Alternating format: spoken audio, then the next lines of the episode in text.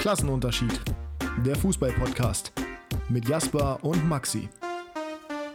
Wenn diese Gangart der Beamten Standard ist, stellt das für mich die gesamte Polizeiarbeit in Frage. Ich habe mir die Bilder von dem Einsatz angesehen, ich bin bestürzt. Das ist eine Blamage für den Fußballstandort Wolfsburg. Und mit diesem Zitat vom ehemaligen Hannover 96 Geschäftsführer oder Sportdirektor oder wie auch immer und jetzigem VfL Wolfsburg Geschäftsführer Jörg Schmatke herzlich willkommen zur nächsten Episode Klassenunterschied, der ersten mit Bundesliga und der vorerst letzten. Denn nächste Woche werden wir höchstwahrscheinlich pausieren müssen. Später dazu nochmal mehr.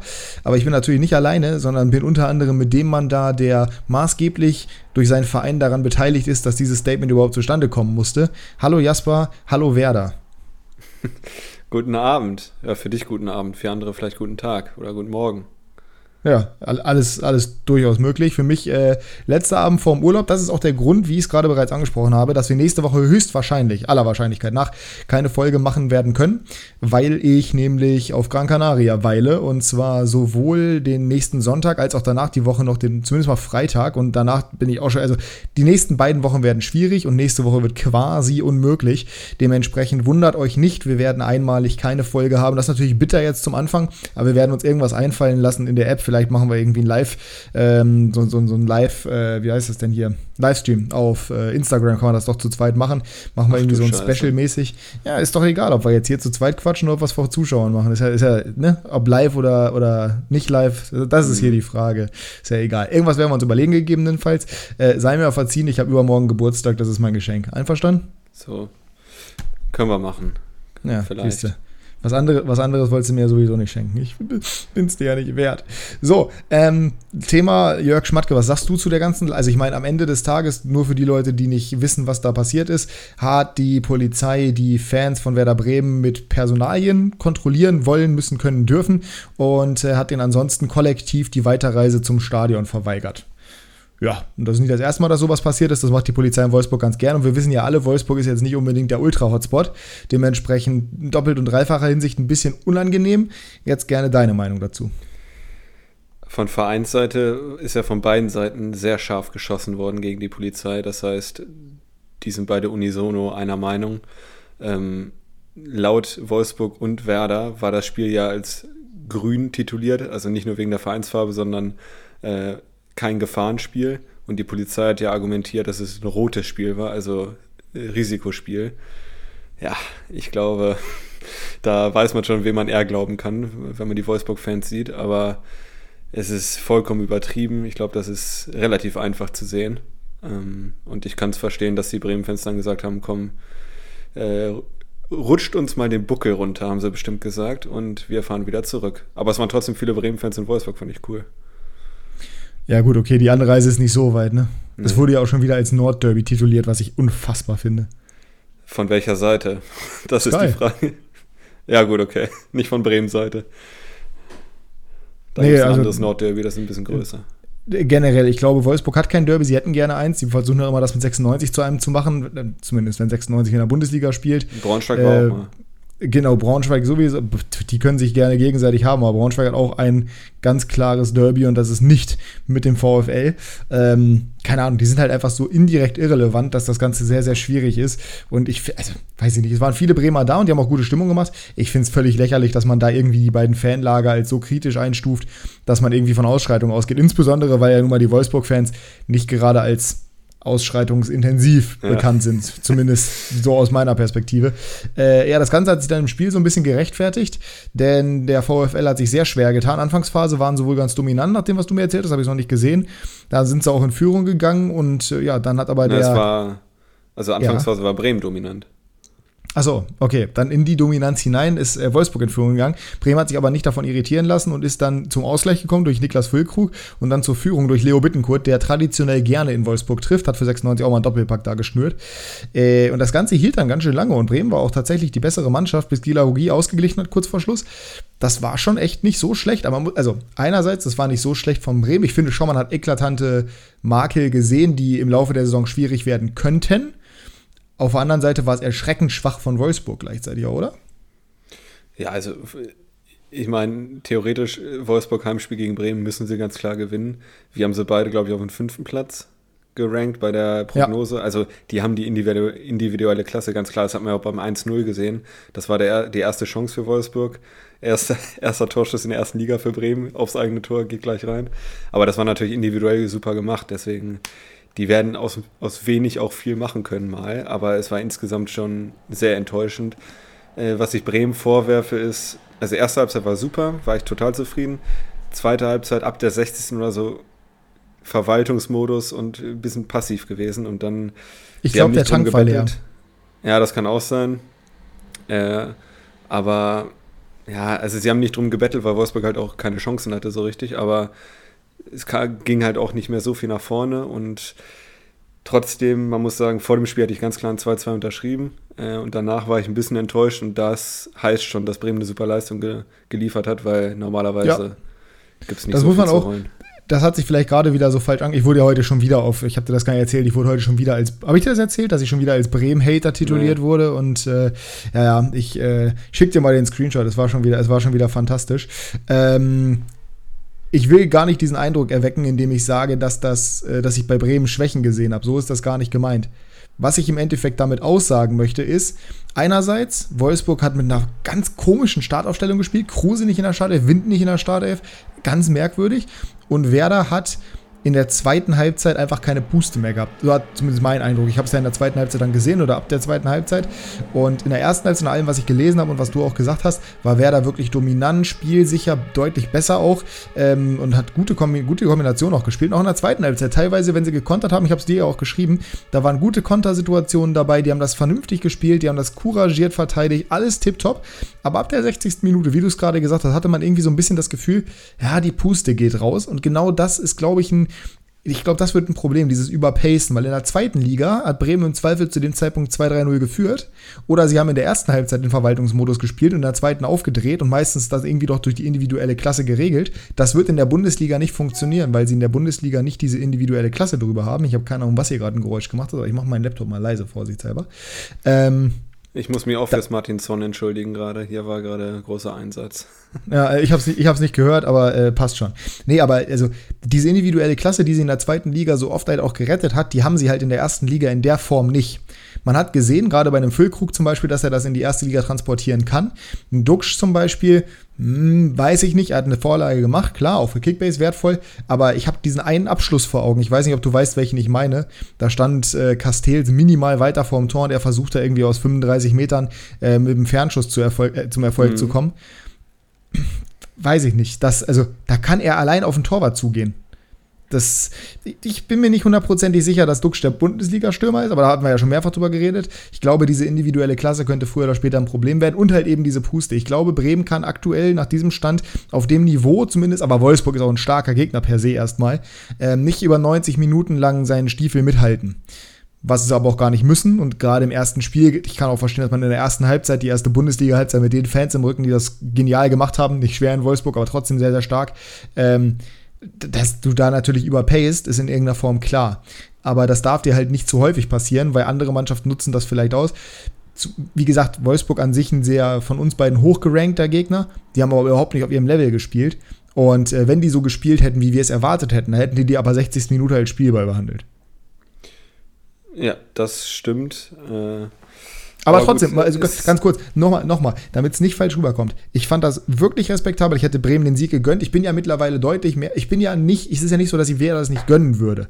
Ich gönne dir das, ich gönne das Ole Werner, ich gönne das nur Marvin Duksch eigentlich nicht. Und Leo Bittenkurt. Aber ansonsten, ich finde das cool. Ich finde die Truppe ist interessant. Ich finde das alles, alles gut. So, es ist nicht so, dass ich irgendwie denen das nicht gönnen würde oder dass ich irgendwas gegen die hätte. Ich bin im Zweifel eher für Werder als gegen Werder, vor allem gegen Wolfsburg. Ich bitte dich. Aber nichtsdestotrotz, in dem Moment, ähm, bin ich einfach zu skeptisch, dass das alles funktioniert. Ja, und man hat halt, wie gesagt, es in den späteren Situationen auch gesehen, weil so spät sich dann noch ein Gegentor zu fangen, auch wenn du eigentlich alles im Griff hattest, weil eben Wolfsburg kaum Chancen hatte, macht es halt doppelt und dreifach bitter, ne? Ja, wie gesagt, also ich war nach dem Spiel ein bisschen enttäuscht und das hätte ich vorher nicht gedacht bei dem Spielstand. Äh, sie hatten ja auch nochmal die Chance zum 3-2, ne? Also es war nicht so, dass sie dann wirklich wie die, wie der Hase vor der Schlange, wie das heißt, äh, wirklich sich hinten reingestellt haben und äh, nur noch verteidigen wollten. Also sie haben nee. auch weiter mutig gespielt. Ja, Deswegen genau. insgesamt bin ich als Werder-Fan froh, dass man mithalten kann. Zumindest in dem Spiel konnte man mithalten und das ist schon mal ein gutes Zeichen, dass es nicht oder keine Mannschaft ist, die hin und her gespielt wird. Ja, bin ich, bin ich komplett bei dir. Anders ist es in einem anderen Aufsteiger gegangen, dazu aber gleich mehr. Erstmal ganz kurz, damit wir das Thema abgehandelt haben, ja. äh, wo wir gerade dabei waren. Die hatten ja auch keine Chancen. Das war bei 96 nicht so. Paderborn hatte nämlich das ganze Spiel über Chancen und hat konsequent auf 4 zu 2 gewonnen. Ich habe dazu in meinem Video alles gesagt. Hast du das Spiel gesehen? Nein. Da müssen wir auch nicht weiter drüber reden. Das war defensiven, das war katastrophal. Jedes, also wirklich, jedes Tor, auch die 96 Tore, individuelle Fehler. Tor 1 Torwart läuft in Verteidiger rein, Nielsen, äh, gu unglaublich guter Pass von Besuschkow und Nielsen macht das auch stark, aber profitiert davon, dass die beiden gegeneinander prallen. 1 zu 1 Eigentor, weil Kreins sich, als der Ball zwei Meter von ihm in der Luft entfernt ist, nach dem Standard entscheidet, ach so, jetzt ist übrigens Schallenberg doch nicht mehr mein Gegenspieler, sondern Neumann übernimm du mal. Neumann kommt überhaupt nicht mehr in den Zweikampf rein, weil es gar nicht sein Gegenspieler war. Und der Ball kommt dann, prallt dann an Kreins Brust oder Knie oder was auch immer und geht rein. Dann das 2-1 Flanke von Köhn, der geht irgendwie an die Latte, prallt runter, Teuchert schaltet am schnellsten Köpften ein. 2 zu 2 nach der Halbzeit. Köhn hebt völlig übertrieben lost das ab. Der hat geil gespielt. Hackentrick hier und da und dem darf keiner sagen, wie gut er ist. Ansonsten ist er schnell wieder weg aus Hannover. Das, das, darf ihm bitte keiner sagen. Er ist jetzt dreimal in Folge Man of the Match geworden. Das zeigt aber schon einiges. Ähm, aber da steht er, da, sieht man Defensivqualitäten ähnlich wie bei Alfonso Davies, teilweise nicht da. Ähm, viel zu, steht viel zu tief, ermöglicht den Pass und Pieringer geht dann an Zieler vorbei. Dann hat man fast die Chance aufs 3 zu 2. Köhn setzt einen Freistoß, mal wieder ans Aluminium, genau wie gegen St. Pauli. Im Konter macht Kiel das 3 zu 2, zählt aber nicht, weil Muroya vorher gefault wurde. Aber auch da Muroya viel zu läppsch im Zweikampf gegen Conte. Dann fällt das 3 zu 2 kurz danach aber doch, weil Muslia einen Freistoß aufs Tor bringt und Zieler den ganz unglücklich nach vorne abprallen lässt, weil er falsch eingeschätzt hat, wie auch immer. Scheinberg macht das Tor. Ja, und dann kurz vor Schluss, ähm, ja, Gewusel im Strafraum mehr oder weniger, aber nicht von Paderborn, sondern einfach 96, die überhaupt keine Zuordnung mehr hatten. Und dabei kommt dann zweiten Pfosten zu Platte, der macht 4 zu 2. Also es war nicht so, dass 96, die hatten auch noch eine Kopfballchance von, ich glaube, Kreins sogar, wo Hut genial reagiert nach einem Freischuss von Kerk. Aber das, ja, also das war halt wieder so, die hatten keine Ideen quasi nach Rückstand. Und das ist halt super ärgerlich, weil du in der ersten Halbzeit habe ich gedacht, boah, was spielen wir für einen geilen Fußball, wir werden das erste Mal in Paderborn gewinnen. Pustekuchen. Drei Spiele, acht Gegentore. Herzlichen Glückwunsch. Boah, ja, also ein Punkt aus drei Spielen, das ist schon.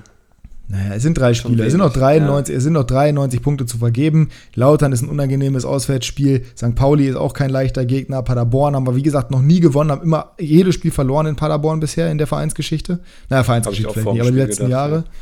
Ja. Ähm, Paderborn immer unangenehm, aber jetzt gegen Regensburg muss man performen. Also ich bin der Meinung, 93 Punkte sind vergeben, Tabellenplatz äh, oder ein einstelliger Tabellenplatz ist das Ziel. Leidl macht die Truppe richtig. Das war spielerisch, gerade in der ersten, erstmal, du hast es nicht gesehen, das war spielerisch so gut teilweise, wirklich. Es war ah, so schöner Kombination, fast Tiki-Taka-like teilweise in der Offensive. Geile Pässe gespielt, gute Ideen. Das war alles wirklich, wirklich gut. Aber defensiv war es halt gar nichts. Also wirklich gar nichts. Die hätten auch schon vor dem 1 zu 1 hätten sie schon mehrfach kassieren können. Wir hatten echt Glück, dass sie überhaupt nur vier Gegentore gefressen haben. Ähm, auch wenn alle Gegentore irgendwo ein bisschen schusselig waren das war, das war echt Wahnsinn. Und ich glaube, Leitl wird mit seinem Spielstil Erfolg haben. Man muss den Zeit geben. Das ist eine komplett neu zusammengewürfelte Mannschaft und die werden sich irgendwann fangen und die werden sich einspielen. Und ich glaube, wenn sie eingespielt sind, gehören sie zu den besseren Mannschaften der Liga. Aber das wird vielleicht noch einen Moment dauern. Ist mir alles recht, solange es zum Derby funktioniert. Wenn sie das Derby verkacken oder bis dahin immer noch auf der Spur sind, dann, dann werde ich langsam unruhig. Aber für den Moment, mein Gott, ey, 93 Punkte sind noch zu vergeben. Es sind erst neun vergeben. Äh, alles, alles noch im Rahmen. Ähm, Thema andere Aufsteiger. Schalke verliert gegen Köln.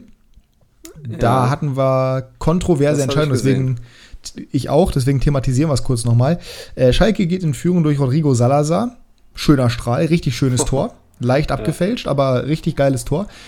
Äh, zurückgenommen, weil Yoshida, Neuzugang aus Southampton, leicht angeblich im Sichtfeld von Schwebe stand. Ist nicht so, dass ich, also ich habe Schwebe bei Kickbase, nicht so, dass mir stören würde, dass er die Chance hatte zu Null zu spielen, was er nicht macht, weil er da genauso wenig reagiert wie beim späteren 1 zu 3, äh, 1 zu 2 war es zu dem Zeitpunkt. Das ist niemals abseits. Nee, also er hat abseits gepfiffen, denn nicht das, ich will es nicht Tackling nennen, aber von Yoshida nein. gegen den Innenverteidiger, ne? Nein, also, nein, er hat abseits ja, gepfiffen. Es ist, die Erklärung ist, ist dass Yoshida im Abseits im, äh, im Abseits im Sichtfeld von Schwebe steht. Ja, das ist Quatsch. Ja, also die, wenn die Regel so ist, dann ist sie völliger Blödsinn. Ich kann mir nicht vorstellen, dass sie in der Ausprägung so ist. aber er steht, es gibt einen Screenshot, wo man das sieht, dass, also Schwebe hat komplett freie Sicht auf den Ball. Yoshida steht da zwar in der Nähe, aber der steht weder in der Schussbahn noch in irgendwas. Du kannst doch nicht sagen, der Ball schlägt im linken oberen Eck ein, Yoshida steht rechts vom Torhüter und ist jetzt daran schuld, dass Schwebe den Ball nicht hält oder was. Das war, der hatte ja nichts damit zu tun, gar ja. nichts. Ja, also das wie gesagt, du hast jetzt den Screenshot angesprochen. Es gab auch Kamerawinkel oder bei den Wiederholungen. Also keine Chance, dass er ihn behindert hat oder im Sichtfeld stand. Also das ist naja, Sichtfeld ist eben Fehlentscheidung, ja. Für mich auch absolut. Sichtfeld ist halt eben sehr schwer zu definieren, ne? weil vielleicht im peripheren Sehen hat er ihn wahrgenommen, klar. Aber das ja, ist, aber das, das ist nicht das Sichtfeld, was, genau, das ist nicht das Sichtfeld, was genommen werden müsste. Auf jeden Fall nach VAR zurückgenommen. Schwierig Nummer eins, schwierig Nummer zwei. Schalke gerät dann in Unterzahl durch eine rote Karte gegen den Ex-Kölner Dominik Drexler. Ähm, wie soll ich sagen? Zu hart. Ist gelb. Ja, ist gelb. In der, natürlich, das Standbild sieht brutal aus. Das sieht aus, als ob jemand die Wade durch, durchbrechen ja. würde. Aber wenn man Aber, Hectors Reaktion sieht, er steht sofort wieder auf. Ja, äh, es ist, das war gar nichts. Keiner Hector hat ihn auch abge Genau, keiner beschwert sich. Hector klatscht ihn ja auch. Baumgart hat nach dem Spiel auch gesagt, das ist keine rote Karte. Also völlig lost schon wieder und unglaublich bitter halt für Schalke. Die waren nicht die ja. bessere Mannschaft zu dem Zeitpunkt, aber sie waren gleichwertig. So, und Köln hat dann dadurch profitiert. Ich sehe bei Köln weiterhin auch nach diesem 3 zu 1 Sieg. Tore von Jubicic, äh, nee, das, eigentlich war es ein Eigentor von, von Schwolo, weil der geht sonst nicht rein, wenn Schwolo nicht da ist. Ne? Das wurde, mhm. glaube ich, offiziell als Jubi gewertet, darf es aber eigentlich nicht. Ähm, wer hat noch die Tore gemacht? Äh, Keins und. Nochmal Keins, oder? Nee, Kilian. Kilian, das 1-0, dann Keins stimmt, und dann, ja, ja, ja, stimmt. Und dann ja. Schwolo Eigentor, zwischenzeitlich Bülter auf 1 zu 2 äh, kaschiert, beziehungsweise korrigiert oder rangenähert. Ähm, ich glaube weiterhin, dass Köln eine ganz schwierige Situation haben wird. Modest ist wohl auf dem Sprung zu Dortmund, war auch nicht mehr im Kader, deswegen vorne drin Dietz und äh, der andere gespielt. Der Thielmann. hat gespielt. Thielmann. Hat Thielmann Stürmer gespielt? Achso, okay, ja. alles klar. Tigge ist auch noch nicht im Kader, bitter für mich bei Kickbase, aber it is what it is. Ähm, Gota ist wohl im Anflug als Ersatz für Modest. Was hältst du davon? Das wäre gut. Ein guter Transfer für Köln. Ja, sehe ich aus. Das ist ein ganz ähm, anderer Stürmer, Stürmertyp natürlich, aber äh, zusammen mit Tigges könnte das schon gut funktionieren. Thielmann auch stark. Die, als ich die Aufstellung gesehen habe von Köln, dachte ich, ey, das ist unteres Drittel Bundesliga für mich eigentlich. Ja, und ich bin auch der Meinung, das werden sie am Ende der Saison sein. Da, also gerade mit der Dreifachbelastung, ja, zweifach sind aus dem Pokal raus, aber mit der Doppelbelastung, ähm, diese Mannschaft hat nicht die Qualität. Hätten die nicht gegen Schalke gespielt und wäre Schalke nicht in Unterzahl gewesen, glaube ich nicht, dass sie das Spiel so gewonnen hätten. Die haben geile Spieler, die haben Spieler, die sich reinwerfen, die haben mit Baumgart einen super Trainer, der auch solche Leute wie Thielmann richtig anheizen kann. Aber ich sehe nicht, dass die die Qualität haben, um in der Bundesliga in irgendeiner Form solche Ergebnisse zu erzielen auf Dauer. Würde ich ihnen gönnen, auch da wieder. Mein bester Kumpel ist Köln-Fan, von daher alles gut. Äh, Timo Hübers, sein ehemaliger Nachbar, ja, ehemaliger 96er. Dem gönne ich sowieso alles. Aber irgendwie, ich habe ein schlechtes Gefühl bei Köln dieses Jahr.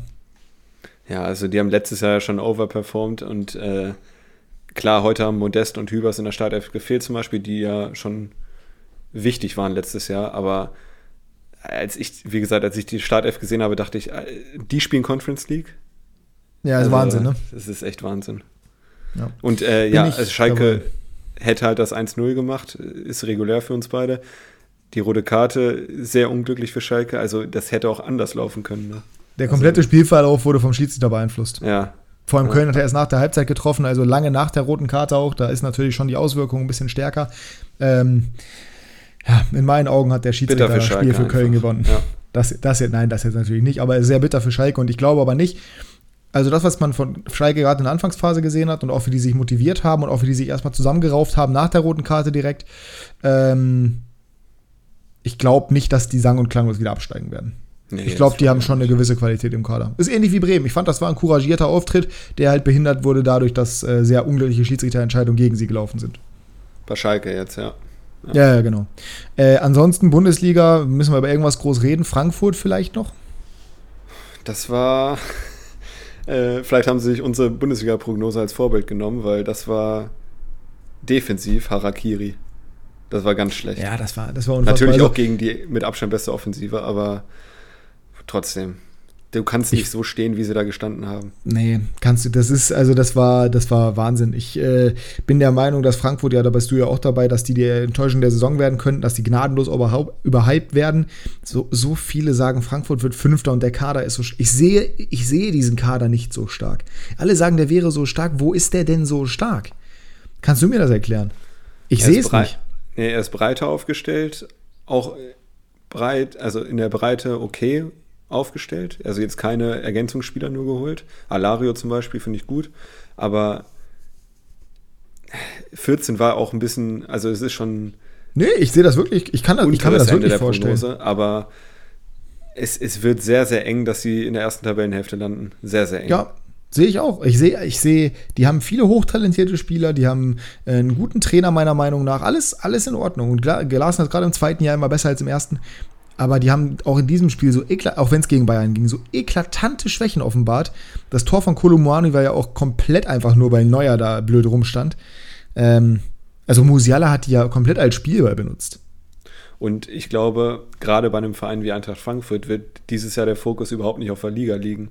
Exakt. Also die, der wird auf der Champions Abenteuer League. Champions League, ja. Genau, und das wird in der Liga, das, also sehe ich. Das war ja äh, letztes schwarz. Jahr schon so. Die haben ja, ja letztes ich, Jahr auch schon die Euroleague als klaren Fokus genommen. Ja, ich bleibe dabei, dass es eine schwierigere Frankfurt-Saison wird, die nicht mit Glanz und Gloria am Platz 5 endet. Auf gar keinen Fall. Nie im Leben. Nie im Leben. Ich würde den Hot-Take machen, wenn Frankfurt am Ende der Saison unter den Top 6 steht, spende ich 100 Euro an eine wohltätige Organisation.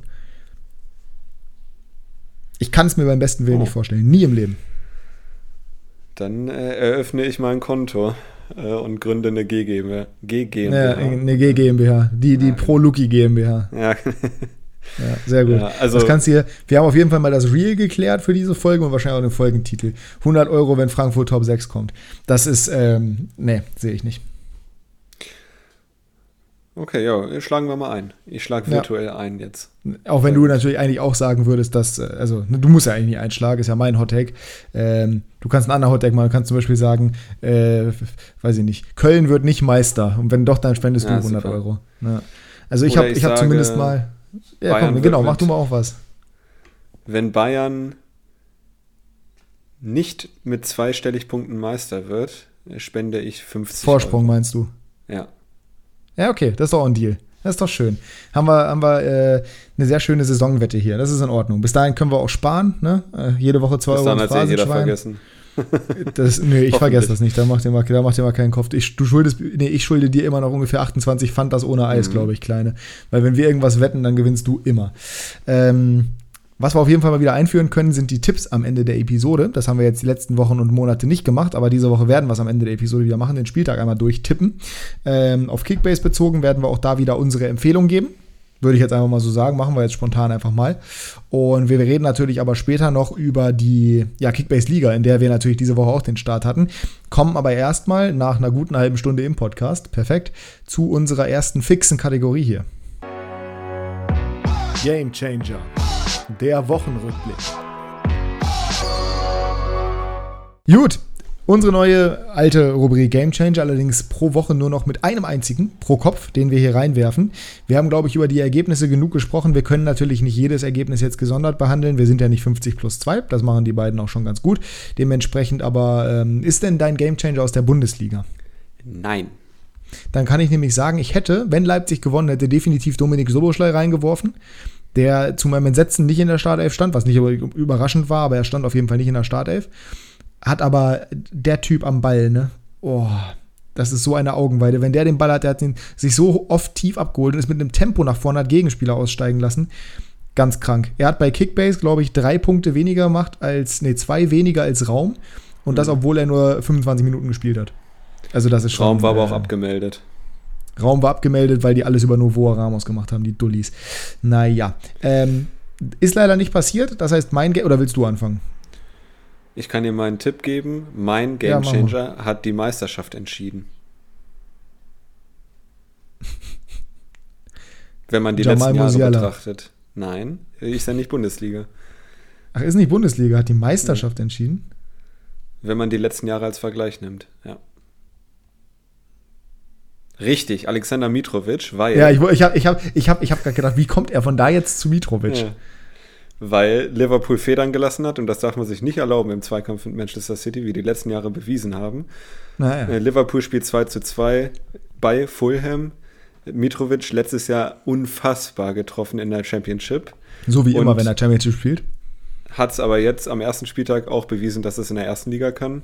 Mit einem Doppelpack, elf Meter auch noch rausgeholt zum 2 ja. zu 1.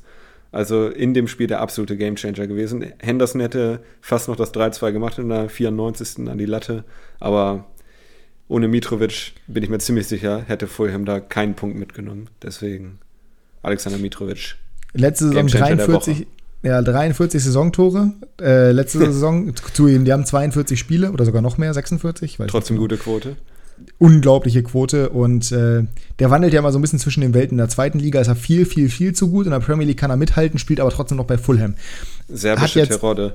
Serbische, naja, nee, nee, so schlecht jetzt, also ohne es böse zu meinen, aber nochmal deutlich besser. Der hat in 47, 74 Länderspielen 46 Tore gemacht für Serbien. Das ist schon krass. Und auch in der Premier League ist die Quote. Gesehen. Ich nicht, aber er war mal bei Newcastle und da war es so semi. Er hat aber in 105 Premier League Spielen 26 Tore. Ist auch nicht schlecht, so ist nicht. Aber es kommt halt nicht an die zweite Liga ran. Aber in dem Spiel war er eine absolute Maschine. Ich habe das Spiel geguckt nebenbei. Ähm, Wahnsinn. Äh, kann man auf jeden Fall so stehen lassen. Ich hätte ehrlich gesagt gedacht, dass du einen aus der Bundesliga nimmst, weil auch da hätte man mehrere nehmen können, beziehungsweise äh, reinwerfen können. Den einzigen, den man wahrscheinlich nicht hätte wählen dürfen, ist Michael Gregoritsch, weil der hat das Spiel nicht gechanged, sondern das Team gechanged und es war die richtige Entscheidung. Sehr gutes Spiel gemacht. Ähm, Tor und Vorlage ich habe gehofft, dass er so wichtig wird und es sieht auch so aus, damit wir hier kurz die Bundesliga abgehakt haben. Sia Bachu natürlich auch tolles Spiel gemacht für Union in seinem Debüt. Bei Gladbach äh, kann man auch dazu sagen, dass natürlich ein äh, Posch mit seinem, ja, ich sag mal, mit seiner gelb-roten Karte viel dazu beigetragen hat, dass am Ende Gladbach noch die Überlegenheit hatte. Aber Benzebainis Fallrückzieher war auch nicht von schlechten Eltern. Äh, den kann man auch zumindest mal in den Raum werfen. Wen ich aber nehme, ist auch jemand aus der Premier League und zwar äh, den Fast Bremer. Pascal Groß, war ja im ah. Sommer mehrfach, äh, ja, wie heißt das Wort jetzt? Wurde auf jeden Fall mehrfach in Verbindung gebracht mit Werder Bremen und ist aber natürlich nicht gewechselt, sondern in der Premier League geblieben, was man nachvollziehen kann. Und macht zwei Tore gegen Manchester United, sorgt dafür, dass Brighton das erste Mal im Old Trafford gewinnt und sorgt dafür, dass Erik Ten Hag einen richtig schönen Fehlstart hat. Ähm, ja. Das ne? Schlimme ist, es hat mich nicht mal überrascht. Mich auch nicht. Ten Hag kocht ja aber auch mit Ronaldo auf der Bank und äh, hat ja gut funktioniert. Es muss wohl alles an Cristiano Ronaldo gelegen haben letzte Saison bei United. Naja. Mhm. Kann man auf jeden Fall so machen. Kein Groß Thema Elfmeter. für die Gamechanger-Kategorie, aber. Nee, da geht so. Ronaldo war nämlich nach seiner Einwechslung zumindest mal äh, stark daran beteiligt, dass United noch die Chance auf einen Ausgleich hatte.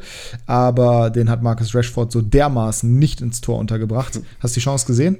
Nee.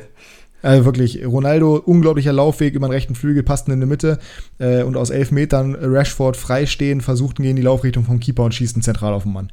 Oh ja, also äh, typisch, typisch Rashford die letzten Jahre leider. Sir Rashford. Ähm, Sir äh, Marcus Rashford. Wer gut gestartet ist, ist Erling Haaland. Zwei Tore gemacht, auch ein Gamechanger, aber wir haben ja mal gesagt, Spieler, die, also wenn der zwei Tore macht, die gewinnt 2-0, ist kein Gamechanger, sondern er, es war sein Spiel, er hat nichts geändert. Er war halt einfach der Main Man. Und äh, ja, während Darwin ein Tor gemacht hat und eine Vorlage, macht Haaland zwei Tore. Also mein Take, dass auf jeden Fall Haaland deutlich besser sein wird als Darwin, als Darwin, dass Darwin ist floppt, ist äh, auf einem guten Weg. Ja, ja. ist auf einem guten Weg. Schauen wir mal. Äh, da, so viel dazu. Und jetzt kommen wir zu einer, ja, das ist jetzt keine Rubrik. Ed, komm, doch, ich mach den Abbinder rein. Trio Infernale. Du hast es gerade angesprochen, Frankie de Jong trifft. Äh, Trio Infernale könnte auch auf dem FC Barcelona und Rafinha, Kunde und Lewandowski zutreffen, die sie nämlich nicht registrieren können. Und offenbar scheint immer noch keiner bei Barcelona verstanden zu haben, was das Problem ist. Die glauben anscheinend nämlich immer noch, dass wenn sie einfach genug Geld bekommen, dass sie dann die Spieler registrieren können. Dass es aber so nicht funktioniert in der Liga mit dem Financial Fair Play und der Salary Cap. Ich glaube, das muss Laporta irgendwann mal jemand sagen. Man möchte meinen, er hätte genug Erfahrung, aber Scheinbar nicht. Also er glaubt ja offensichtlich, er kann Monopoly spielen. Naja. Sie haben jetzt ähm, Neto verkauft, ablösefrei. Verkauft, ablösefrei. Merkst du selber, ne? Ja. Anderes Thema. Wir kommen zu unserem Trio Infernal. Das war früher die Top 3. Das machen wir normalerweise nicht mehr. Aber das Thema für die heutige Episode ist, und ich hoffe, das hast du jetzt in der Kürze der Zeit vorbereitet, von welchen drei Vereinen, Top 3, wärst du gerne Fan einfach nur betrachtet, so auf die aktuelle Situation, und ich werde es gleich an einem Beispiel festmachen, damit es nochmal ein bisschen klarer wird, wenn du nicht Werder-Fan wärst. Bei mir 96 ein bisschen was anderes, wir beziehen uns nur auf Bundesliga-Vereine. Äh, das heißt, ich könnte auch so ein Bundesliga-Fan sein, weil 96 spielt nicht Bundesliga und wird es auf absehbare Zeit auch nicht tun. Aber ich habe natürlich in der Bundesliga trotzdem kein Lieblingsteam, sondern mein Verein ist Hannover 96. Ich habe mir das nämlich gestern gedacht bei Hertha tatsächlich. Hertha war der Grund dafür, dass ich darüber nachgedacht habe, denn an sich Berlin eine, ich mag die Stadt überhaupt nicht, aber an sich glaube ich eine geile Stadt, wenn du da wohnst als Jugendlicher. Du hast extrem viele Leute, die auch ins Stadion gehen. Du hast ein riesiges Stadion. Du hast eine Mannschaft beziehungsweise einen Club, der sehr viel Wert darauf legt, auch mit seinen Fans irgendwie zu kommunizieren. Du hast jetzt einen coolen Präsidenten. Du hast irgendwie die, die S-Bahn-Verbindung in Berlin und so. Du kommst da richtig gut hin und zurück. Ähm, das passt irgendwie alles. Wir sind Berlin. Das ist irgendwie so ein geiler, geiler Slogan auch, den du dazu hast. Und du bist seit Jahren in der Bundesliga. Du hast einen traditionsreichen Verein. Du hast einen finanzstarken Hintergrund. Theoretisch die Chance gehabt, richtig weit nach oben zu kommen. Ihr werdet aber schon merken, warum ich Berlin nicht in meinen Rankings drin habe, denn das ist natürlich krachend schief gegangen und es macht aktuell überhaupt keinen Spaß, Werder-Fan zu sein, gerade mit der sportlichen Situation. Aber grundsätzlich, glaube ich, ist es eigentlich, oder wäre es, oder hätte werden können, wenn das mit Windhorst geklappt hätte, hätte richtig geil sein können, Hertha-Fan zu sein. Äh, ich glaube, damit habe ich das ganz gut erläutert. Möchtest du anfangen mit deinem Platz 3 oder soll ich anfangen? Dann mache ich jetzt mal weiter, weil ich bleibe in der Stadt und gehe zur Union Berlin. Okay, woran liegt's? Kleines Stadion, aber geile Stimmung, immer geile Stimmung. Äh, keine launischen Fans wie bei manch anderen Bundesligisten. Sie haben die Stadt übernommen in den letzten zwei, drei Jahren, sportlich gesehen. Haben auch mehr Mitglieder, glaube ich, mittlerweile. Also momentan in Berlin Fußballfan zu sein, hast du einmal die gute Seite Union, die Erfolg haben mit we deutlich weniger Geld, mehr Erfolg haben als der große Nachbar. Und äh, ja, das ist einfach, als Union-Fan bist du einfach nur happy gerade. Und Zu Recht auch, ja. Deswegen für mich Platz 3 Union. Wie gesagt, für mich ist auch immer wichtig, wenn es mal nicht läuft, wirst du nicht gleich ausgepfiffen und äh, beleidigt, wie ja, vielleicht beim ja, Nachbarn. Ja, ähm, ja. Sondern äh, ich weiß noch, als sie verloren haben, eine richtige Reibe zu Hause bekommen haben, äh, wurden sie auch gefeiert die ganze Zeit und äh, ist wirklich geil, glaube ich, im, im Köpenicker Stadion mal zu sein. Ich glaube auch die Mentalität, du hast ja noch andere Soft-Faktoren, die dazu beitragen. Einerseits diese ja. Mentalität dieser Mannschaft, die sind ja alles absolute, absolute Kämpfer, die alles irgendwie auf den Platz lassen. Dazu ja. hast du noch irgendwie das Stadion, was auch unglaublichen Charme hat. Ich bin jetzt kein riesiger Fan, aber es ist trotzdem ganz cool. Äh, du hast natürlich ein Image, das in Deutschland mittlerweile ein bisschen verpönt wird teilweise, weil du halt so anders bist als viele andere. Aber nichtsdestotrotz, äh, ich kann das nachvollziehen. Liebe Grüße an Olli an dieser Stelle, der durchaus die Möglichkeit gehabt hätte, Union-Fan zu werden, sich für Hertha entschieden und das mittlerweile sicherlich bitter bereut. Ähm, aber schön, dass du quasi Berlin genommen hast, weil das hat ja quasi meine Erläuterung nochmal Eben. Deswegen wollte bestärkt. ich anfangen. Ja. ja, sehr gut. Ja, mein Platz 3. Ähm, normalerweise hätte ich Borussia Mönchengladbach genommen, weil ich Gladbach sehr gerne mag in der Bundesliga. Aber gerade diese ganze Posse um Max Eberl letztes Jahr und auch generell die etwas schwierige Situation, äh, jetzt der ganze Kram mit Lucien Favre, die Abgänge im Sommer, die jetzt doch nicht passiert sind. Ich habe mich dagegen entschieden, auch wenn ich am ehesten wahrscheinlich Gladbach-Fan wäre in der Bundesliga. Genauso und nehme auf meinen, ja. ja, perfekt, nehme auf meinen Platz 3 Eintracht Frankfurt.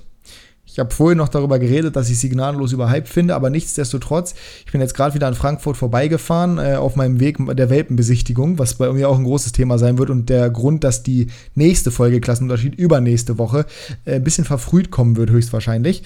Ähm, geile Skyline, einfach wenn du auf die Stadt zufährst. Ich hätte da jedes Mal ein richtig geiles Gefühl, vor allem wenn ich ein bisschen außerhalb wohnen würde.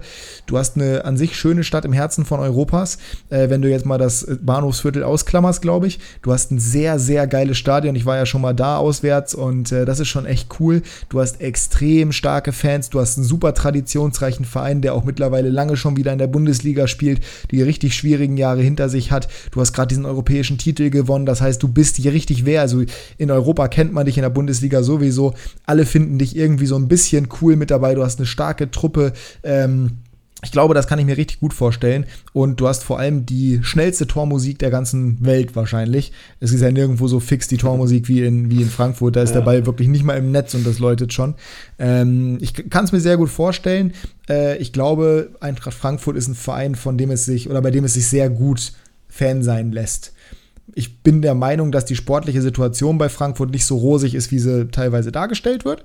Äh, war sie auch letzte Saison in der Liga zum Beispiel nicht. Aber nichtsdestotrotz, all diese Faktoren zusammen äh, kann ich mir da schon sehr gut vorstellen. Vor allem auch, und das ist nochmal ein wichtiger Faktor, geile Vereinsfarben, immer coole Trikots. Mit Schwarz-Weiß kannst du nicht viel falsch machen. Ähm, ja, ist richtig. Deswegen, ja, die Trikots finde ich auch gut, hatten wir ja beim Ranking, wer es nicht gesehen hat. Und ähm, mein Platz 2, da kommen wir erstmal zu, für mich ein ganz, ganz wichtiger Faktor ist gesunde Erwartungshaltung. Das ist bei Union so gewesen, bei meinem Platz 3. Und Platz 2, der SC Freiburg bei mir. Ah, das, bei mir auch. Du hast, nicht, du hast nicht diese Fanbase, wie sie Frankfurt hat, natürlich. Aber du hast, du hast unfassbaren Erfolg äh, gemessen an den finanziellen äh, ja, Mitteln, die du hast, im Gegensatz zu anderen in der Liga. Du hast einen Trainer, der den Verein lebt. Es gibt kaum einen Trainer, der den Verein so lebt wie Christian Streich. Es passt wie Arsch auf Eimer. Und wenn es mal nicht läuft, wie zum Beispiel, als sie vor ein paar Jahren abgestiegen sind, in Hannover, glaube ich. Ähm, ja, ich war im Stadion. Sie, halten, sie halten an Christian Streich fest. Es ist langfristiges Projekt und er rechtfertigt es mit einer überragenden Arbeit. Äh, es ist nie Stress in Freiburg, habe ich das Gefühl. Sie verlieren jedes Jahr, fast jedes Jahr die besten Spieler. Dieses Jahr durch den Erfolg konnten sie die meisten halten, aber. Auch Schlotterbeck nicht zum Beispiel? Ja, Schlotterbeck nicht, aber Grifo zum Beispiel bleibt. Äh, sie haben Ginter geholt. Also, das sind Sachen, die vor zwei Jahren nicht möglich gewesen wären. Und ja, es ist einfach ein grundsympathischer Verein. Die einzigen, die die haten, in Anführungsstrichen, sind welche, die sagen, okay, die haben jetzt Erfolg, jetzt mögen die so viele, deswegen mag ich sie nicht. Es gibt, glaube ich, vielleicht irgendein, ich weiß nicht, wer der äh, Konkurrent von Freiburg ist, irgendwie im Breisgau da, aber keine Ahnung. Es wird, es gibt sehr wenige Leute, die sie nicht mögen, glaube ich. Und als Fan ist es, glaube ich, sehr, sehr einfach, gerade Freiburg-Fan zu sein. Da ist man auch durch viele Täler schon gegangen, aber was für mich halt sehr wichtig ist, man zieht an einem Strang, man vertraut den handelnden Personen und äh, die Fans, klar, das ist wie gesagt nicht die größte Fanbase, aber die pfeifen nicht, wenn sie mal verlieren. Und deswegen grundsympathischer Verein für mich. Platz 2. Ja, also ich, ich, ich brauche da gar nicht so viel hinzuzufügen, weil wie gesagt, bei mir ist es auch Platz 2 und ähm, ich bin der absoluten Überzeugung, dass du einerseits genau dieses Thema Erwartungshaltung hast, zum anderen, ich habe es ja erlebt, als sie abgestiegen sind und trotzdem haben die sich toll verhalten, auch die Fans im Nachgang des Spiels, das war ja super bitter am Ende des Tages, weil ja, ja. auf anderen Plätzen noch ganz viele Entscheidungen mitgekommen sind, 96 war ja auch noch stark abstiegsgefährdet zu dem Zeitpunkt, früh in Rückstand geraten, dann dieses unglückliche Eigentor, dann noch mal kurz rangekommen, aber es hat nicht mehr gereicht, also maximal bitter, wie du da absteigst aber diese Identifikation, die du, glaube ich, mit einem Trainer haben, ich glaube, du kannst dich nicht mehr mit einem Trainer identifizieren als mit Christian Streich. Da kommt, glaube ich, nicht mal Jürgen Klopp ran. Ich glaube, die Freiburg, Freiburg ist Christian Streich und Christian Streich ist der FC Frei, äh, SC Freiburg. Das ist der Wahnsinn. Und die Stadt ist auch, soweit ich das weiß, sehr, sehr schön. Das Breisgau generell eine sehr schöne Region, in der es sich gut leben lässt. Haben jetzt ein neues Stadion gerade gebaut. Das alte hat aber auch unglaublichen Charme.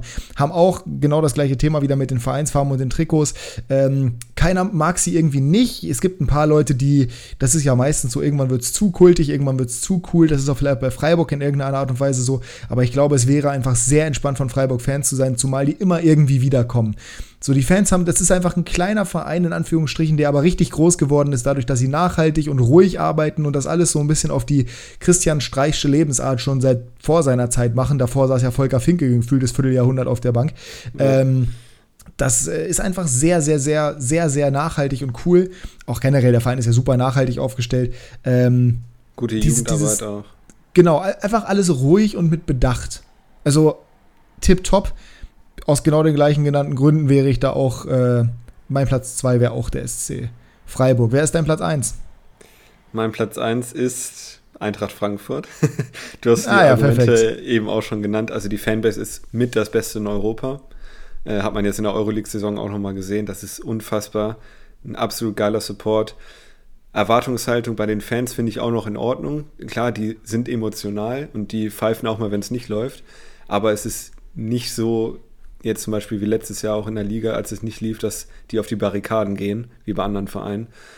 Also es ist schon emotionaler als jetzt bei Freiburg zum Beispiel und bei Union, würde ich schon sagen. Aber es ist trotzdem so eine Wucht, die die Fans haben und das hat Frankfurt auch in der Euroleague getragen. Das hat man ganz klar gesehen. Nicht nur äh, im vergangenen Jahr, auch vor drei Jahren, als sie schon mal im Halbfinale waren. Und ja, es ist einfach ein geiler Verein, kann man nichts anderes sagen. Stadion geil äh, und ja, auch wenn wir ihnen jetzt nicht so viel zutrauen, äh, aber ich glaube, als Fan ist es schon richtig geil, Eintracht Frankfurt-Fan zu sein. Ähm, Euroleague-Sieger, wer hätte das gedacht? Niemand. DFB-Pokalsieger 2018 auch schon ein Riesending. Also die letzten Jahre wurden, wurden die Frankfurt-Fans schon sehr verwöhnt. Ähm, allerdings muss man auch sagen, wann war das? 2016 oder 17 Relegation ne, gegen Nürnberg. Also ja. die wissen auch, wie es ist, wenn es nicht läuft. Ähm, aber gerade sind sie natürlich auf einem absoluten Hoch und ja, es gibt gerade, glaube ich, in Deutschland kaum was Geileres als Frankfurt-Fan zu sein. Deswegen mein Platz 1. Nachvollziehbar. Gehe ich, äh, wie gesagt, auf Platz 3 mit. Ich habe es auch, im, Nach Nachgang hätte ich eigentlich Freiburg auf 1 packen müssen, aber ich habe auf Platz 1 einen weiteren Verein, der sehr südlich angesiedelt ist. Äh, ich bin da ja gerade erst durchgefahren. Ich habe irgendwie das Gefühl, im Süden ist alles ein bisschen entspannter. Alles ein bisschen ruhiger, irgendwie cooler. Ähm, VfB Stuttgart. Jetzt nicht unbedingt so super ruhig und super entspannt, mhm. aber machen gerade, sind gerade, sind gerade auf einem sehr, sehr guten Weg. Auch da mit einem Trainer, der das gesamte Vertrauen des Vereins genießt, mit einem Sportdirektor, der ein unglaublich fähiger Typ ist, aber auch ein sehr, in meinen Augen, zwar ruhiger und ein bisschen eigener, aber sympathischer Kerl mit Sven Mislint hat. Ähm, super Jugendarbeit, immer eine sehr interessante Truppe, kommen immer irgendwie wieder zurück, auch nach dem Abstieg, haben eine unglaubliche Fanbase und haben ja auch eine unglaubliche Kurve, die Cannstatter Kurve, das ist ja eine der krassesten meiner Meinung nach überhaupt in Europa wahrscheinlich. Ähm, und dazu muss ich auch sagen, Stuttgart als Standort sehr, sehr cool. Du bist relativ schnell, zumindest bei den ganzen südlichen Spielen bist du dabei. Stuttgart aber auch eine relativ große Stadt an sich, das heißt, du hast die Möglichkeit auch ähm, mit schnellen Verbindungen irgendwie in den Norden zu kommen oder zu den anderen Spielen.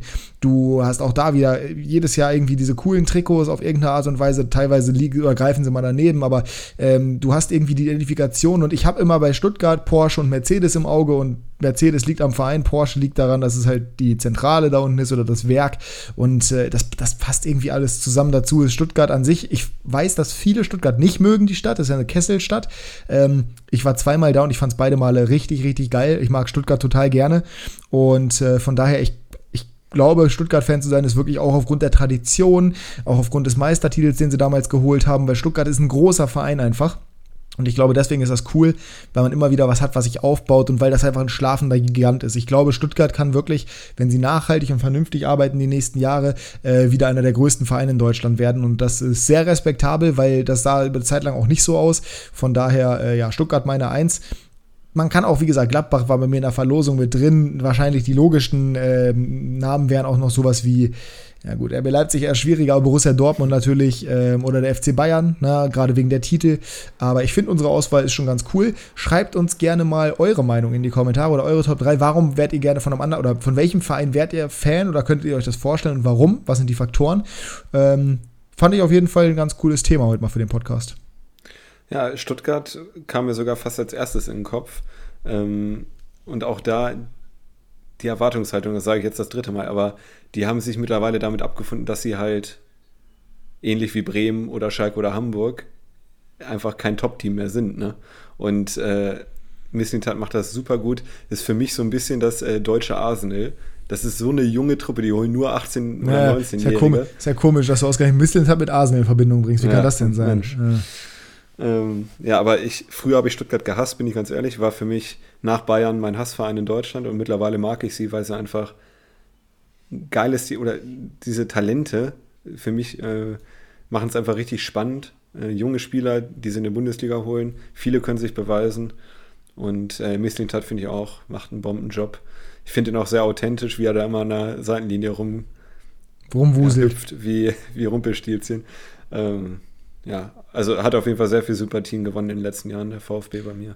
Ja, coole Truppe auch. Haben coole Spieler, unter anderem ja auch solche Leute wie Mavropanos oder Endo, die sich komplett reinwerfen.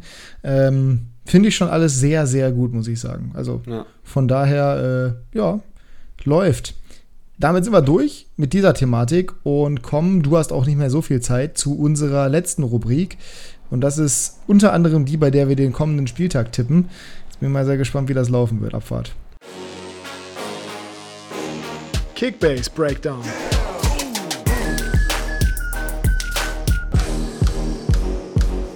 Kickbase Breakdown, sage ich jetzt einfach mal so, ob das wirklich der richtige Begriff dafür ist, ist eine andere Frage, aber wir sprechen über den vergangenen Spieltag und wir prognostizieren mal den kommenden Spieltag.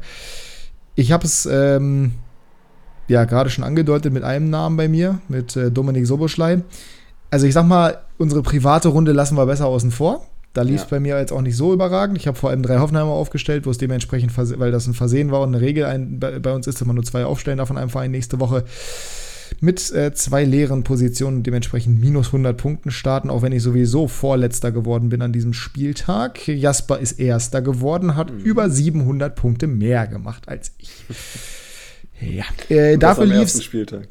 Und das am ersten Spieltag. Aber ähm, bevor wir zum eigentlichen ersten Spieltag kommen, gehen wir nochmal in die zweite Liga. In der zweiten Liga ja, haben wir ja auch unsere Kickbase-Klassenunterschiedsrunde.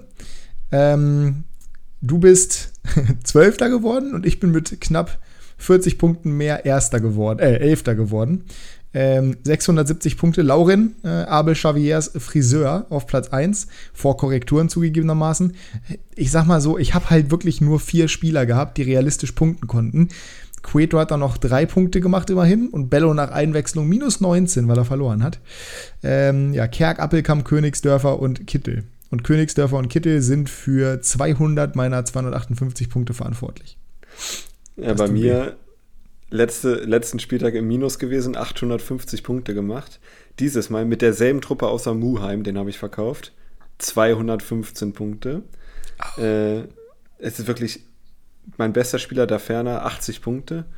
Und dann André Hoffmann 54, Jan-Niklas Beste 31, Artik 16 und Patrick Pfeiffer kurzfristig ausgefallen. Den habe ich nämlich äh, als Ersatz geholt für Muheim, weil ich die Befürchtung habe, dass Leibold irgendwann Muheim wieder verdrängen wird. Aber der hat natürlich eine Vorlage gemacht, zweitbester Spieler des Spieltags, glaube ich, mit 200 irgendwas Punkten, 216. Es ist absolut was für ein Scheiß-Timing, dass ich letzte Woche im Minus war oder vorletzte. Ähm, und jetzt im Plus war, es ist wirklich, es ist äh, zum Mäusemelk. Man, man, man, es ist zum Mäusemelk, man sagt es doch so gerne, hast du Scheiße am Fuß, hast du Scheiße am ja, Fuß. Ja, wirklich. Also, ähm, ich, ich kann es gut nachvollziehen, den Frust. Äh, in der zweiten Liga ist bei mir auch gerade ein bisschen Essig. Ich plane einen Umbruch, so viel kann ich sagen. äh, Teil des Umbruchs war quasi, ja, der Teil des Umbruchs war quasi Okire Vrid der leider Gottes für knapp 100.000 mehr als mein Gebot war, dass ich kurz vorher nochmal runterkorrigiert habe, zu Leander gewechselt ist.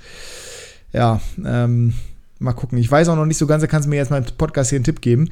Ich bin mir noch nicht hundertprozentig sicher, wen ich verkaufen soll. Entweder Kerk, mit dem ich knapp 8 Millionen Verlust machen würde. Oder Kittel, mit dem ich nur 2 Millionen Verlust machen würde, der aber halt auch Kittel ist. Okay, doch nicht 2, 4 Millionen Verlust. Boah. Also vom Spieler her würde ich eher auf Kittel gehen. Aber mit Kerk halt wenigstens, 95, halt wenigstens 95 Punkte im Schnitt jetzt gemacht, ne? muss man auch mal ja, fairerweise ja. dazu sagen. Und auch sehr schwere nächste Gegner mit Bielefeld, äh, Darmstadt ja, und Nürnberg. Äh, ich rede von Kittel, ne? Achso. Kerk, Kerk, Kerk, äh, Kerk spielt halt jetzt gegen Regensburg, dann Magdeburg, dann Fürth zu Hause. Ja, aber Und es war jetzt auch nicht so, dass ja, aber es war jetzt nicht so, dass die Elf am Wochenende so gnadenlos überzeugt hätte, dass die nächste Woche alle wieder komplett spielen werden. Nee, aber im äh. Zweifel, Kittel spielt bei Hamburg und das ist wie Bayern in der ersten Liga meistens. Aber Kittel kostet 20 Millionen. Und Kerk? 12. Noch. ah. Also ich, ich würde eher Kerk verkaufen, aber ist nur eine, nur eine Empfehlung, kein. Naja, ich, ich weiß noch nicht, was ich tun werde, aber äh, irgendwas wird sich zeigen, irgendwas wird sich tun. Ich, es, es, äh, es tut weh, sagen wir es mal so. Gehen wir mal zur ersten Liga. Der Umbruch muss aber sein. Genau, gehen wir zur ersten Liga. Und in der ersten Liga, äh, ja, lief es deutlich besser bei mir äh, und auch deutlich besser als bei dir im Vergleich.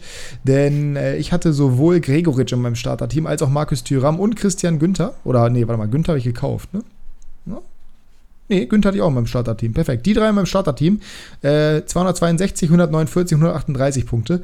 Hummels gekauft, weil klar war, dass er spielen würde, nachdem Süle ja ausfällt, zumindest die ersten drei Spieltage. Deutlich overpaid, knapp 8 Millionen. Ist jetzt aber nur noch ein 6 Millionen Overpay und nach der Leistung wird er weiter steigen und wird die nächsten Spiele auch erstmal machen. Passt also. Schwebe, okay. Tell habe ich für 12 Millionen gekauft, weil ich wusste, der wird zumindest Minuten kriegen. Hat 39 Punkte gemacht, ist okay. Olesen 20 dank des Siegs, Barrero Martins 30 dank Einwechslung und dank des Siegs. Alles nicht so richtig überragend, aber okay. Ärgerlich, meine beiden Unioner, Doki und Torsby. Einer nicht mal im Kader, der andere nicht eingewechselt worden. Ähm, würdest du die verkaufen? Ja. Ja, ne? Ja. Ich, ich, halte zwar, ich halte zwar von beiden nicht so wenig und so teuer sind sie auch nicht, aber bei Dirki kann es äh, noch dauern, bis er spielt und bei Torsby, der wird, der wird halt safe starten. Die Frage ist nur, wann. Ja, aber das kannst du also, ja am Anfang nicht leisten. Ja, richtig. Das ist das Problem. Und dafür kostet er auch zu, zu viel gerade noch mit 6 Millionen, als dass ich die einfach rumstehen lassen könnte. Schwierig alles. Bei Ole sind genau das gleiche, werde ich auch verkaufen. 3,8 Millionen wurde zwar eingewechselt, aber hat halt eben nicht gestartet. Ähm, hätte sogar Chancen gehabt, weil Uth verletzt ist, aber schwierig. Tell werde ich erstmal noch behalten, der wird die Woche steigen und dann werde ich ihn für 12 Millionen, für die ich ihn gekauft habe, auch wieder verkaufen, hoffentlich. Naja. Conny Leimer übrigens perfekt, habe ich gekauft. Ja, Spekulativ einfach nur, dass er wechselt, weil er nicht im Kader stand, deswegen habe ich ihn gekauft. Äh, jetzt angeschlagen, deswegen stand er nicht im Kader, nicht wegen Wechsel. Aber ich habe Gott sei Dank nicht viel overpaid, also ich habe den Preis jetzt schon wieder drin. Das macht es einfacher. Wie lief denn dein Wochenende? Ja, durchwachsen. Also, Beziehungsweise, du wolltest gerade irgendwas fragen mit was? Nee. Ähm, okay. Ich habe Kramer übrigens gekauft. In der Liga hat es geklappt. Hast du mitbekommen, Frage, ne? wie lange er noch spielt, ne? Ja, ja. Ja, ist völlig egal. Ich habe den, der, der steigt nämlich knapp 300.000 am Tag und ich habe den für 6,2 gekauft. Der ist jetzt bei 5,6. ist in Ordnung. Ah, das kriegst du wieder rein. Ja, ähm, genau. Robin Knoche, 216 Punkte mit dem Tor beim 3-2-1 gegen Hertha im Stadtderby. Sehr Hatte ich in der Championship, sehr gut. Ja. Jonas Hofmann, 97, bin ich auch zufrieden, ohne Torbeteiligung. Ähm, ja, wobei bei dem Sieg. Ah. Ja, aber ohne aber ist okay, ist okay, aber ist okay, ja, ja ist okay. Ähm, ja, dann meine beiden Wolfsburger, Baku und Lacroix, zusammen 100, 120 knapp. Ja, geht besser. Marius Wolf 22, naja. Wittmar tut mir weh, weil der kurzfristig ausgefallen ist mit Magen-Darm. Oh ja, ja, ich hatte dir 30 Millionen geboten, du wolltest nicht.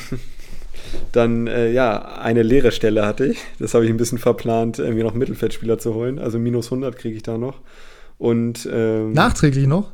Mein, ja, mein einziger oh. Stürmer ist Nishan Cornel Burkhardt von Freiburg. Der hat überraschenderweise nicht gespielt. Hm, komisch. Ja, also es war ein magerer Spieltag. Ähm, aber Comeback Stronger. Ich gucke gerade übrigens nach, das reüssierende Schnabeltier hat bei uns den Spieltag gewonnen. Ja, Toller Name. Äh, ich weiß nicht, ob der Piontek rechtzeitig verkauft oder nach dem Spieltagsbeginn erst verkauft hat. Auf jeden Fall hat er eine leere Stelle in seinem Team.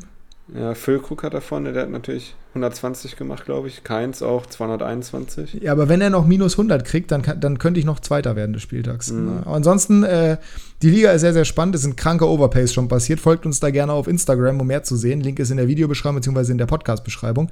Ähm, da poste ich immer mal wieder. Jasper hält sich momentan noch so ein bisschen zurück, aber er wird früher oder später auch die Spiele posten müssen. Ja, ja genau. Äh, jetzt gerade Beispiel: Max Kruse. Okay, nicht so krass der Overpay, aber 29,5 Millionen, obwohl der sinkt nicht gestartet und als nächstes gegen Bayern spielt. Das ist ambitioniert. Gut, aber Kruse war auch noch angeschlagen, ne? also war auch nicht fit.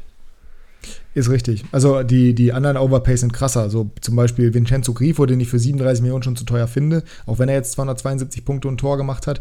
Äh, für 41 Millionen zu Abel Xaviers Friseur, auch hier wieder. Mhm. Das ist, äh, da finde ich die Der 61. Ist letzter geworden in der ersten Liga. Ja, da finde ich die 61 Millionen, die Lukas für Thomas Müller bezahlt hat, noch im Rahmen. Ja, wenn man das im Vergleich sieht, schon. Aber Grifo macht mehr Rohpunkte, als man denkt. Also, ja, ja klar. Ich hätte, aber ist halt Freiburger. Ne? Genau, und 41 Mio. Ne? Ich hätte äh, für Müller 62 geboten, konnte aber nicht, weil ich äh, niemanden zum Verkaufen hatte und zu dolle Minus gewesen wäre. Letzte Frage, bevor wir zu den Tipps kommen und du musst ja auch los. Christian Günther, was machen wir mit dem? Verkaufen oder nicht verkaufen? Gregoritsch werde ich nicht verkaufen. Verkaufen? Ich würde verkaufen. Also der ist stark, der spielt jedes Spiel, spielt jedes Spiel, aber 27 Millionen, der ist halt keiner, der viele Scorer macht, ne? Nee, eben. Genau deswegen habe ich genau den gleichen Gedanken. Zumal das nächste Spiel gegen Dortmund ist. Und ich habe schon einen Freiburger drin mit Gregoritsch. Den ich auch nicht verkaufen ja, werde, weil verkaufen. ich glaube, der ist für Gregoritsch ist für 12 Millionen noch zu günstig. Ja. Ja, ja wird äh, höchstwahrscheinlich darauf hinauslaufen, dass Günther über den Jordan hüpft, früher oder später. Gut, dann kommen wir doch zum äh, Tippen des nächsten Spieltags. Erstmal nochmal, wie gesagt, Glückwunsch an das reüssierende Schnabeltier, wenn das denn wirklich so durchgeht. Ansonsten Christian, der den ersten Platz geholt hat. Wobei, ich gucke mir auch vorsichtshalber nochmal seinen Kader an, wie das bei ihm aussieht. Vielleicht hat der ja auch irgendwie hier leere Stellen zwei leere Stellen im Team. Gut, vielleicht hat der, vielleicht gewinne ich den Spieltag noch. Könnte zumindest durchaus sein. Also hier stehen 581 Punkte. Ist in der, ist in der Übersicht von Kickbase, ist da berücksichtigt die minus 100 Punkte? Nee, es kommt erst Montagabend. Ja, aber ist das vielleicht im Voraus schon berücksichtigt? Weil wenn man auf sein Profil geht, steht da 581 und wenn man so auf die Liga geht, stehen 839. Das weiß ich jetzt nicht, aber ich glaube, es ist noch nicht. Ja, nee, bei mir stehen, bei mir stehen, bei mir stehen 741 und ich habe 808. Ja. Da ist irgendwas, irgendwas falsch. Wir werden euch informieren und zwar auf Instagram, sobald morgen Abend die Punkte feststehen. Äh, Podcast müsste dann schon online sein. Ich muss übrigens um sechs morgen aufstehen, also dementsprechend habe ich auch nicht mehr ah, so viel Zeit. Perfekt. Ähm, Gut, nächster Spieltag. Wir lassen das übrigens mit den Spielerempfehlungen sein. Ich glaube, da sind wir einfach noch zu früh in der Saison und wir haben auch keine Zeit dafür. Freitagabendspiel, Freiburg gegen den BVB.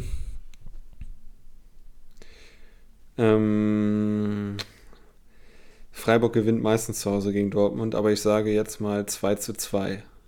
Oh, klar, das wollte ich auch sagen. Ja, dann tippe ich auf den Dortmund-Sieg. 1 zu 2.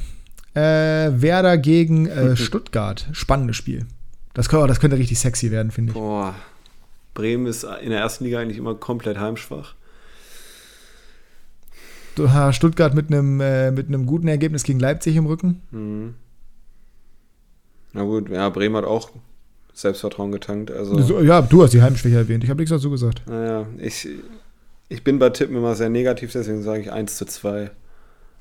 Ah, ich sag 2 zu 2. Dann haben wir hier um, umgedreht die ersten beiden Spiele sozusagen. Ja. Hertha gegen Frankfurt, die beiden wahrscheinlich Verlierer des ersten Spieltags. 1 zu 2. Da gehe ich auch schon wieder mit. Jasper, Mann, wir waren uns ja. vorhin schon so einig bei irgendwas. Ja, nee, äh, am ersten Spieltag, am ersten Spieltag haben wir auch getippt, da waren wir uns auch sehr einig. Ne? Ähm, Hoffenheim gegen Bochum. Äh, die TSG rehabilitiert sich und gewinnt mit 3 zu 0. 3 zu 1.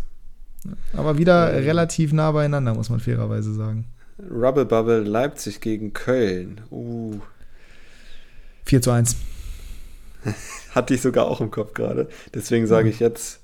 Ja, kannst du auch 4 zu 1 sagen. Ist ja in Ordnung. Ich sage 3 zu 1. 3 zu 1. Bayern 04 Leverkusen gegen den FC Augsburg. Leverkusen mit Druck nach der ersten Niederlage gegen Dortmund, wo viel weniger Tore gefallen sind als erwartet. 3 zu 0. Hm, Gehe ich mit. Schalke gegen Gladbach. Top-Spiel. 2 zu 3. Ja, 1 zu 2. Sorry, liebe Schalker. Oh. Ich glaube, Gladbach wird ein gutes Jahr spielen. Mainz gegen Union. Interessantes Spiel auch. Oh, das, ist, das wird richtig dreckig. Das mhm. wird richtig dreckig. 1 zu 1. 2 zu 2. Und die Bayern äh, machen den Spieltag fertig gegen Wolfsburg. 4 zu 1. 3 zu 1. Wolfsburg übrigens mit der mit Abstand höchsten Quote an diesem Spieltag. Rate mal. 11. 15. Hm. Augsburg in Leverkusen 8. Ja gut, gut, aber gegen Bayern wird jeder so eine hohe Quote haben. Also das ist wohl richtig. Kann man, kann, man, kann man so sagen. Wir hoffen, euch hat es gefallen. Wenn ja, dann lasst uns gerne eine positive Bewertung auf Spotify da oder einen Daumen nach oben auf YouTube. Äh, wir melden uns höchstwahrscheinlich, außer es kommt irgendwas ganz Besonderes, in der übernächsten Woche mit der nächsten Folge wieder. Und folgt uns auf Instagram, wenn ihr diesen Live-Part nicht verpassen wollt. Wenn man das aufnehmen kann in irgendeiner Form, wird das gegebenenfalls auch auf YouTube hochgeladen werden. Aber äh, ja, wir versprechen nichts. Also im Optimalfall einfach auf Instagram folgen, Klassenunterschied, Link sowohl in der Podcast als auch in der Videobeschreibung. Jasper, ich bedanke mich. Äh, viel Spaß bei dem, was du jetzt vorhast. Ich weiß es ja. Und äh, eine gute Nacht. Wir hören uns und du hast die letzten Worte. Wünscht Maxi viel Spaß, slidet alle in seine DMs und wünscht einen schönen Urlaub. Und wir hören uns dann spätestens in zwei Wochen wieder oder vielleicht nächste Woche. Tschüssi.